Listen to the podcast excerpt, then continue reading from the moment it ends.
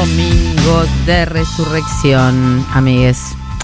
Así le dicen eh, en esta mm, relato, podríamos decir, narración, a quien le guste más, que nos entrega la religión católica cristiana, sus amigas cristianas evangélicas, baptistas y otra mm, buena cantidad de religiones basadas siempre en esta retórica de eh, el sufrimiento y la promesa de una resurrección.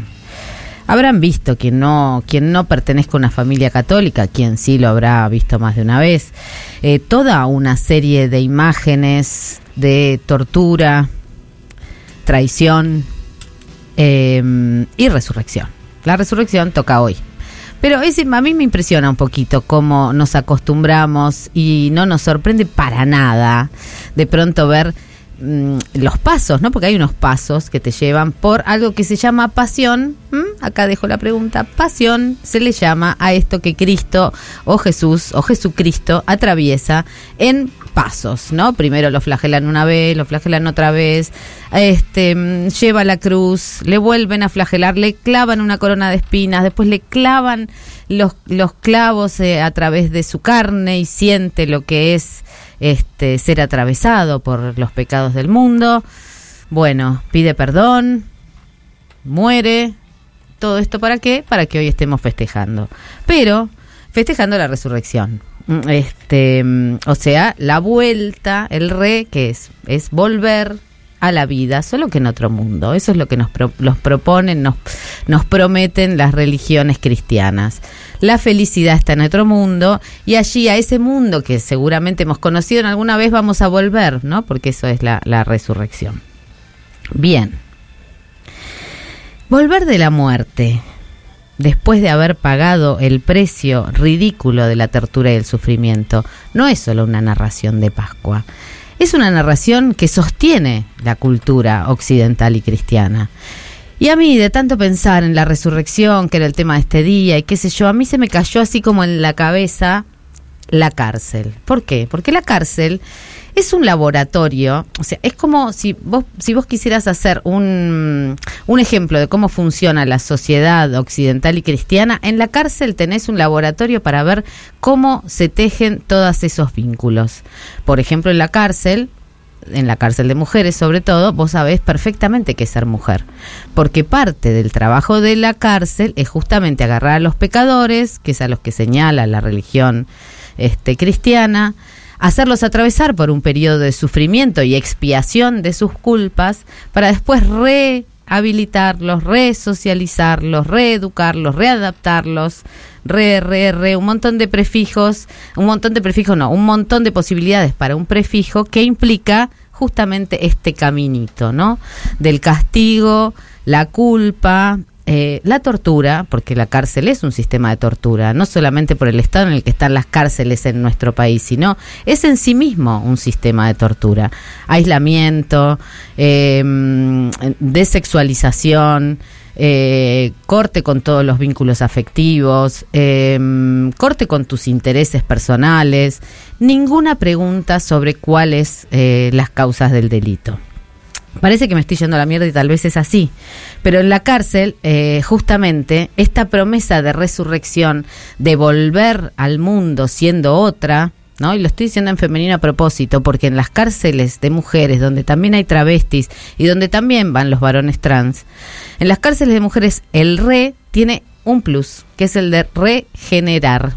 regenerar, no por regenerar un, este, la piel, sino por Em, volver a feminizar a esas personas que no solamente delinquieron y cumplieron con el orden social, sino que además cumplieron, em, eh, se rebelaron, no se rebelaron o este, quebraron el orden de género. Entonces, a la, en las cárceles de mujeres, a la oferta que se da de per se de sacrificio, expiación de pecados, se les ofrecen talleres, propuestas para rehabilitarse que tienen que ver con el género. Entonces hay cocina, tejido, cotillón, armado de carpetas, eh, jardinería, todo tipo de cosas relacionadas con el hecho de ser mujer. Siguiendo con lo que estábamos el domingo pasado, para mí pensar cómo ese relato de la Pascua, cómo ese relato de tortura y sacrificio se aplica sobre todo sobre, las mujeres, y no solamente sobre las mujeres, sino sobre las últimas, que son las que están detenidas.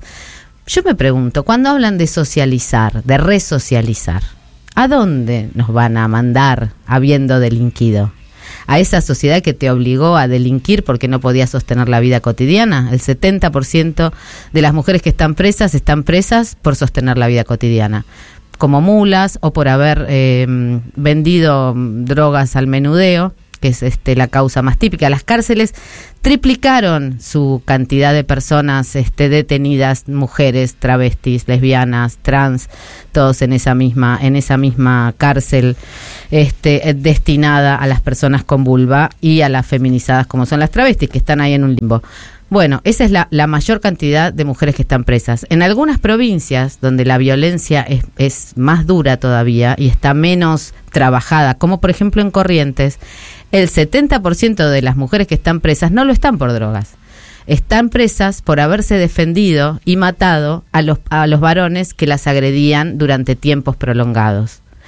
Esto quiere decir que las mujeres luchan por vivir, las castigan, las mandan a la cárcel y después las quieren devolver a la sociedad nuevas, resocializadas, con jardinería, con este cotillón, sabiendo cortar y coser y tejer en el mejor de los casos.